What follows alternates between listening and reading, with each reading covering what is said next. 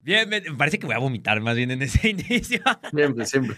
Algún día lo haré igualito o como idea, el editor de video podría sustituirlo en el que hago yo el movimiento y suena una cabra o que me ponga el emote de la cabra. Eso estaría buenísimo, ¿eh? Aquí se me está ocurriendo Sí, bueno, ¿quién tiene hambre?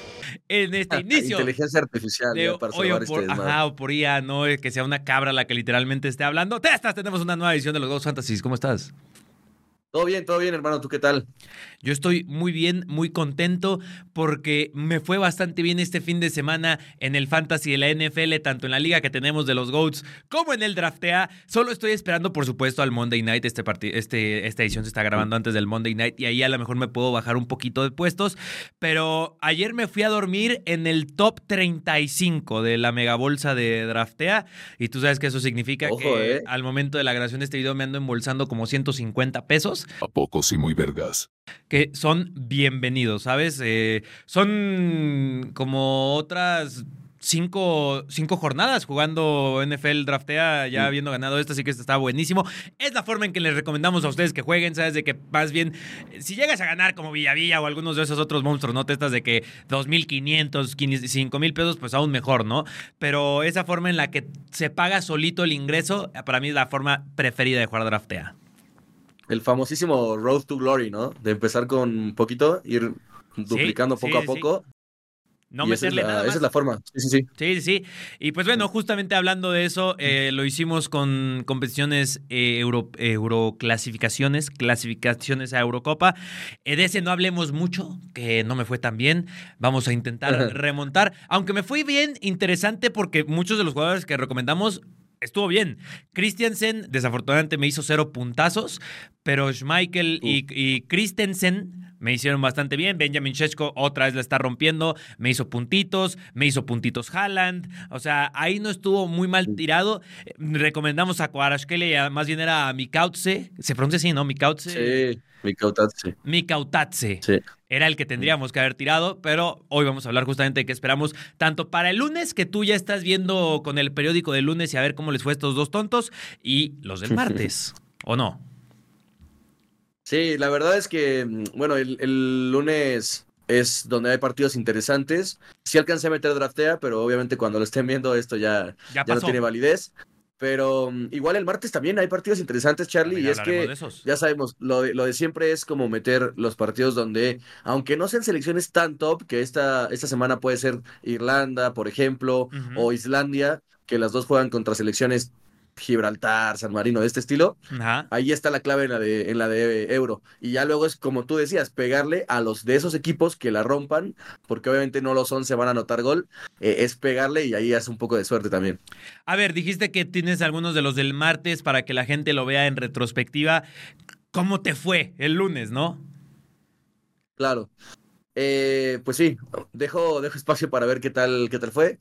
Confiemos Ajá. en que vaya bien. De hecho, me, me metí a las megabolsas y además metí uno contra uno. La, la primera vez que, que uso esta modalidad de draftea. ¿Cómo está esa modalidad? Eh, está, está interesante porque tú metes, o sea, es como si llegaras a un lugar, digamos, Ajá. y hubiera otra persona que quería jugar en la misma liga contra ti, mano a mano, y este draftea ejerce como el espacio donde puedes enfrentarte, ¿no? Entonces, pues literalmente metes, en este caso fueron 500 pesos, eh, el rival también mete 500 y el ganador se lleva 900, entonces ahí se queda un porcentaje de draftea, pero Sí, es un mano a mano, ahí es literalmente Oye. cara o cruz contra solo uno, así que es otra modalidad. No y de hecho sabía, he visto ¿eh? que también, sí, sí, es nuevo, bueno, relativamente nuevo, y también más adelante parece que vas a poder hacer como ligas, igual que lo haces en el en otros fantasies, también acá, entonces eso está muy top también. Cuando Draftea haga eso, yo creo que más gente va a entrar, ¿eh? Oye, pero ese de mano a mano, a ver si para el del jueves, no, eh, digo, no, no sé cómo hacerlo, ahí estaría bien que justo yo investigue y tú me expliques un poco y hagamos uno tú y yo y nos enfrentemos tú y yo, no sé si de Premier, estaría bien. de la Serie A, eh, algo por el estilo, ¿no? Y ahí ya el que gane, pues ya, se lleva su dinerito, pero más bien justo para ver cómo nos va este fin de, se- ese, ese fin de semana porque ya regresan las ligas y vamos a hablar justamente de los jugadores que recomendamos para este regreso de ligas, post fecha FIFA. Testas aquí en estos programas ha dicho que él está hasta pensando utilizar su, su comodín en Premier League. Eh, o sea, va, va, a estar interesante. Pero entonces del martes, a ver, mencionaste algunos partidos, fíjate, perdón, del lunes. El lunes a mí me parece que está un poquito más difícil de predecir respecto al martes, porque el martes yo tengo más, más bien pensado del martes. O sea, de repente veo sí, en el Austria Azerbaiyán, a lo mejor ahí me puedo arriesgar con un jugador, aunque sabemos que Azerbaiyán con Celarayán eh, no, no lo descarten. Pero ¿en qué otro estás pensando? ¿En el Eslovaquia-Luxemburgo? A ver, ¿cómo sé tu equipo? ¿Qué hiciste para el lunes? Ok, eh, digo, hice varias alineaciones diferentes, pero digamos, el que okay. yo metería para este lunes es a de ver. portero. Me gusta elegir un portero que tenga un partido difícil o relativamente difícil, porque siento que es el que tiene más upside. En ese sentido, elegí a Diogo Costa de visitante en Bosnia y lo mm. combiné con Joan Cancelo. Ahí voy a ver al momento de que sean las alineaciones. Sí, sí, si va Cancelo, no juega, sí. pues los, los, reemplazo. Pero la idea es esa, ¿no? Poner a, a dos de Portugal. Bien, y los otros, eh, elegí 5-3-2 como dibujo, o sea, fui totalmente defensivo, Oye. porque creo que tanto Irlanda como Islandia, que enfrentan a Gibraltar y Liechtenstein respectivamente, partidazos. No van a recibir gol, no van a recibir gol. De hecho, Irlanda en el partido de ida contra Gibraltar quedó 3-0. Entonces, es dos defensas de Islandia, uno, bueno, voy a tratar de meter los que más puntos suelen hacer. ¿Los laterales? Y, y dos, dos de Islandia. Puede ser porque, de hecho, los dos, tanto Irlanda como, como Islandia, juegan con carleros o volantes externos, Ah, como les pues llamen en su aún. país. Así que mejor, ahí podemos apostar por esos. Después en media cancha, yo sí metí uno de Austria, metí a, a Kainz, a Florian Kainz. Florian Kainz del Colonia, ¿sí? Sí, porque vi en el 11 que va a jugar como arriba, ¿no? O sea, como volante, entonces creo que puede hacer algún punto. Y también pues estaba, estaba entre él y Konrad Leimer, que es el capitán, de hecho, eh, de, de Austria. Y ante la ausencia de Alaba, pues va a tomar bastantes responsabilidades. Y después, pues ya arriba es jugártela, porque está, por ejemplo, eh, Países Bajos contra Grecia, pues está Xavi Simons, están eh, algunos jugadores más que, que, van en racha, no Ajá. está Frenkie. Y después el, el otro es eh, Portugal, pues está Bruno, está Diogo Jota, está Cristiano. Cristiano, papá. Eh, Viene doblete. No, no, no, sé, ahorita que salgan los once ya decidiré con cuáles me quedo. Pero okay. sí, básicamente mi, mi, equipo es defensa de Irlanda, eh, Islandia y Portugal, media cancha pues mixta y arriba pues Cristiano y alguno más. Me parece bastante razonable. Obviamente ahí tú estás entrando en un territorio de ese partido Irlanda-Islandia en donde hay que hacer un poquito más de investigación. Mínimo al menos estar atento a esos once, que es lo que tienes que hacer porque ya sabes que draftea sí, la total. oportunidad de ahí cambiar antes de que comience el partido. Eso es clave. O sea, justo está por comenzar el Azerbaiyán-Austria mientras estamos grabando esto, así que ahí pueden más o menos eh, interpretar cuando es que esto se graba. Pero fíjate, entonces tú del lunes, ya veremos cómo te fue. Yo estoy todavía contemplando a ver si meto el lunes, porque digo, a mí el lunes me daba algo de miedo. Me parece un poquito difícil de predecir el lunes, a diferencia del martes, 17 de octubre, para que la gente esté un poco más ubicada. Porque, tío, ya solamente el Dinamarca-San Marino, ahora sí la defensa de Dinamarca, que te digo que ya me dio dividendos. La semana pasada solo ahí me falló uno de los tres jugadores que metí. Pero contra San Marino, además de que espero un 16-0 de, de, Dinamarca o algo por el estilo, hasta ganas de meter a un Yusuf Poulsen o algo por el estilo, o a casi toda Dinamarca contra San Marino, pero no, no va a ser tan exagerado. Y luego también en el, en el Finlandia-Kazajstán, estaba pensando a lo mejor, ok, ahora no meto a toda la no meto a toda la defensa de Dinamarca y de portero pongo a Łukasz Radetzky, el portero del Bayer Leverkusen, que sabemos okay. que es garantía absoluta en portería, y Kazajstán poco nada le va a hacer. Que entiendo, entiendo lo que dices de poner un poco complicado, porque hablando de los puntos de draftea, las atajadas te representan puntos, no solo la portería imbatida. Claro. Y un Kazajstán que yo creo que si acaso le va a rematar una o dos veces a puerta, obviamente ahí le restamos un poco de puntos a Wuka Radetsky. Es ahí en donde quizás me gusta un portero como, eh, bueno, pensando de, del martes, en el Serbia-Montenegro, que además es un clásico. Vaya, ¿no? Ajá, pero es un clásico, es partido caliente, eh, hay intensidad mm, a tope. Ojo ese Serbia-Montenegro, porque además recuerden ahí tema de guerra Balcanes y tal, como que me junten a un Serbia-Montenegro en un grupo es que les gusta el peligro a los organizadores, así que atentos por ahí.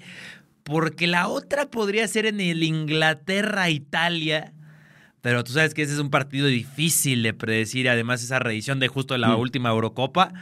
Tanto jugadores de campo como porteros, especialmente porteros diría yo en este partido, yo me alejaría un poquito de ese, así que si te digo que estoy entre otra vez full Dinamarca, diagonal, espacio para Wukas Radetsky o Vania Milinkovic Savic. Sí, total. Yo creo que mm, esa estrategia de meter un, un portero de un partido complicado es una moneda al aire. O sea, te puede, si te sale bien, seguramente haga bastantes más puntos que un portero, por ejemplo, de Dinamarca contra San Marino, que a lo más que puede aspirar es a portería cero, sin ninguna tajada, porque el tipo, pues puede hacer un picnic, ¿no? En la portería y no, no va a pasar Ajá. absolutamente nada. Entonces, a mí me gusta eso porque creo que el, el costo-beneficio, por así decirlo, eh, no en cuanto a precio del jugador, sino en la estrategia, o sea, lo agresivo que puede ser poner un portero que tenga partido difícil. Ahí, por ejemplo, está Donnarumma, ¿no? Con Italia, que juega en, en Inglaterra. Seguramente muy poca gente se atreva a ponerlo y creo que puede no reeditar bien. y no creo que hay, un partido también, Ajá. sí, anda bien, anda mejor que otros, que otros meses. No mencionaste a, a Hungría, pero creo que también Lituania Ah, es cierto que el otro día jugó bien Ajá. pero Hungría también tiene varios jugadores ahí interesantes, por, por ejemplo, Barnabás Varga, ¿no? Que yo no lo conocía, pero está entre los cinco mejores goleadores del año con el, con el Ferencváros, si no me equivoco. No te me Y en la selección mucho. ¿eh? húngara también, también bien. No, no, no. eh, pero a lo, a lo que iba en cuanto a defensa, es que yo tampoco descartaría a Hungría, ¿eh?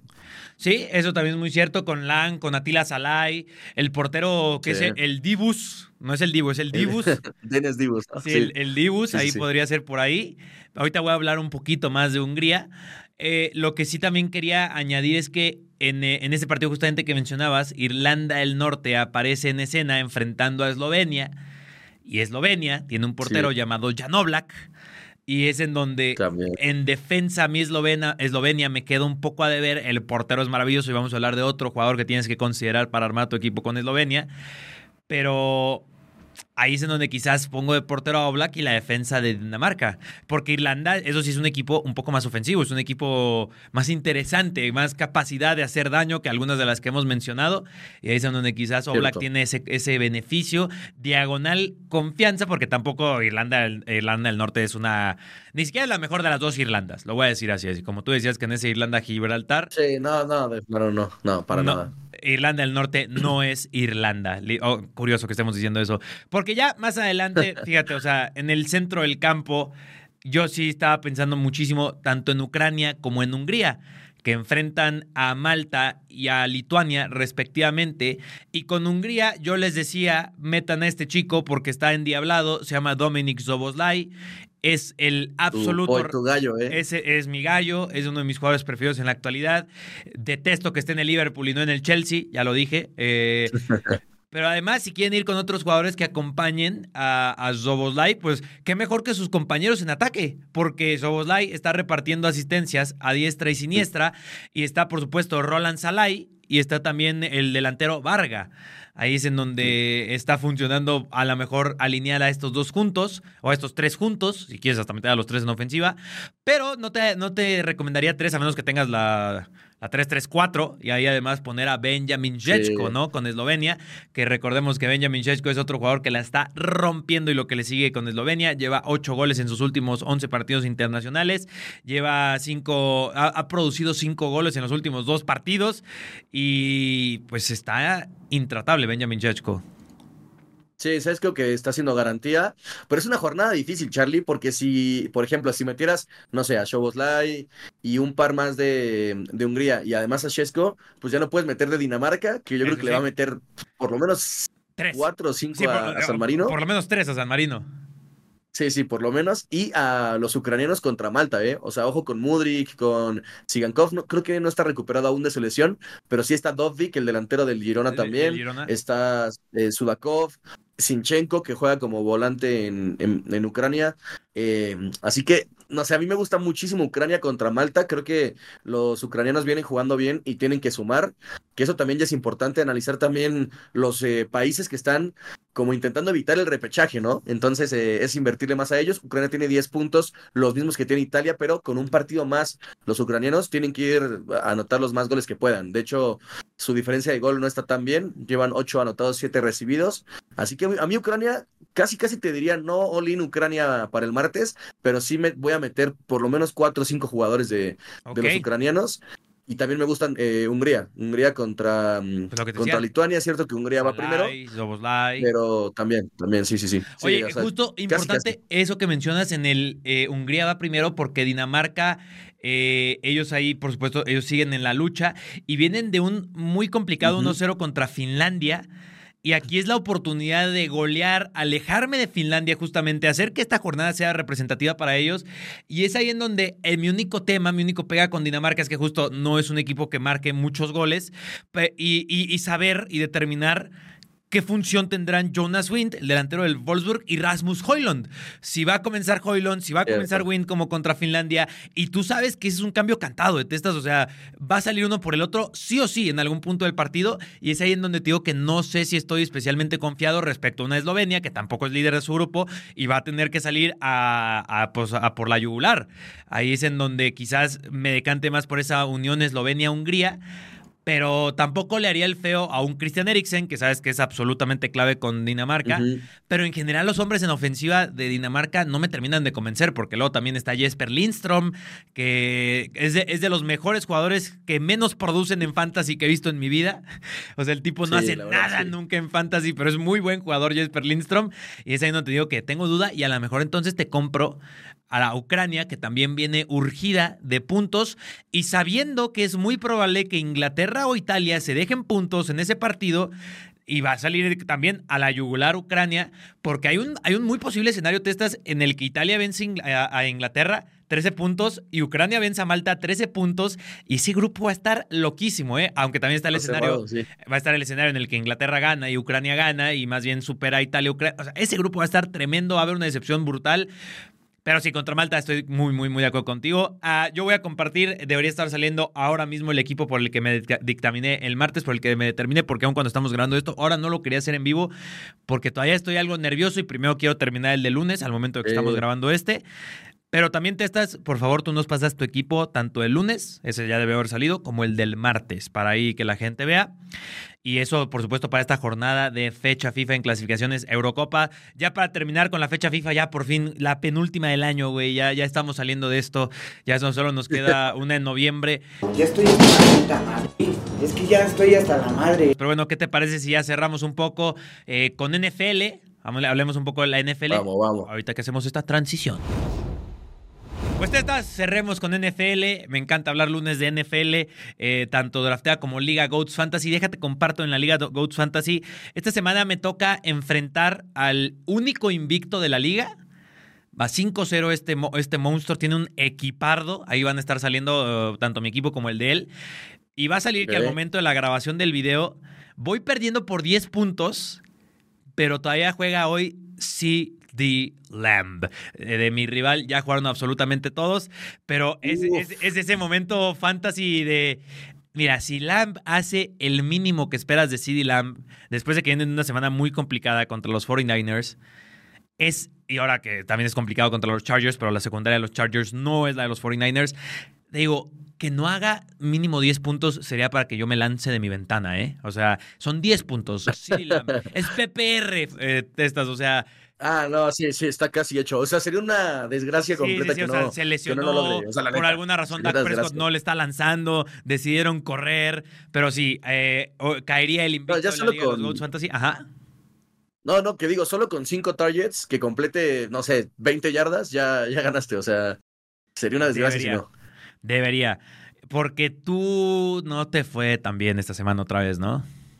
Sí, esta, esta ha sido creo que mi peor semana de... No me digas. O sea, de, de, de mi equipo como tal. Además, como siempre, casi me enfrenta a, a uno de los equipos que más puntos hizo. Pero en este caso, pues bueno, estoy preocupado por la lesión de McCaffrey, porque no sé, parece que no es tan grave. Es una, una lesión que lo, lo mantuvo fuera, no pudo regresar en la semana 6, pero tiene un día extra mm, eh, para recuperarse.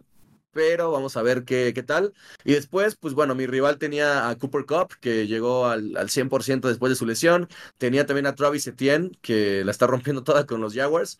Y por mi parte, pues, no sé, me decepcionó un poco eh, DJ Moore, que venía de una semana muy top y se quedó en 7.6. Yo sabía que eso iba a pasar. Yo sabía que eso iba a pasar. Stafford también no me fue. Es que inte- intenté cambiar tanto a Puka Nakua como a DJ Moore esta semana pasada y ninguno pude y creo que me voy a arrepentir bastante porque ya pasó, pasó el hype de los dos Era. eh, sí. y era, era el momento. Lo único bueno, quizás los nueve puntos de Jonathan Taylor, que tuvo más acarreos que el, el otro, el Zach otro Moss. corredor de Zach Moss, de Zach Moss. Y pues bueno, lo usaron bastante. Es la semana desde 2021 que más lo utilizan en, en como receptor, así que bueno, le tengo esperanza No, en caso subir, de que decaigan un poco mis receptores. Sí, Oye, a ver y, qué y- tal. y entiendo que te haya ido mal a ti y a muchas personas, porque así me voy a sacar el dato del trasero, pero te puedo asegurar que esta es la semana que menos puntos ha generado, al menos esta temporada.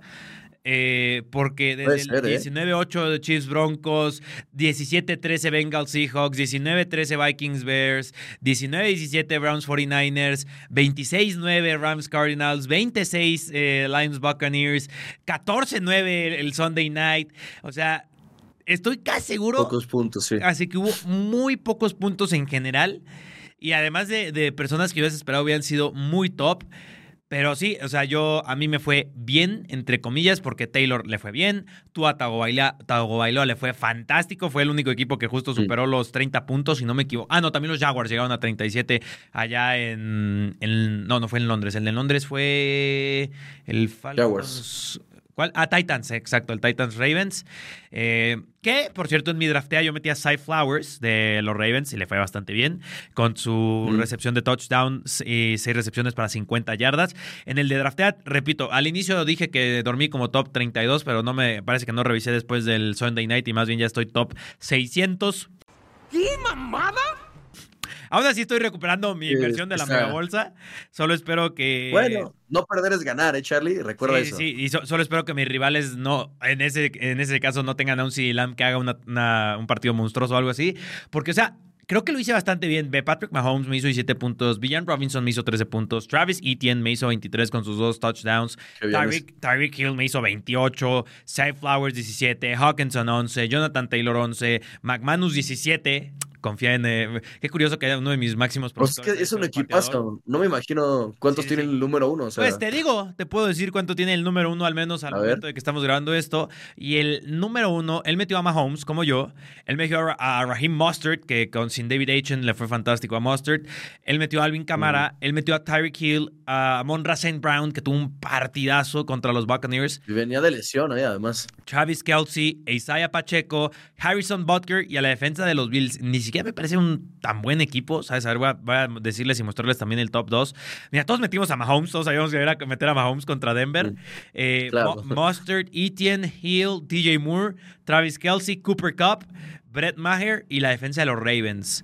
Pues ve, o sea, son equipos muy parecidos. ¿eh? Sí, Creo que el mío. O sea, no es tanta diferencia, ¿no? Sí, en sea, cuanto que- a puntos con el tuyo. Creo que el mío estuvo muy bien hecho, muy bien pensado contra Titans, que tiene una muy buena defensiva terrestre y sabía que iban a lanzarle a Safe Flowers.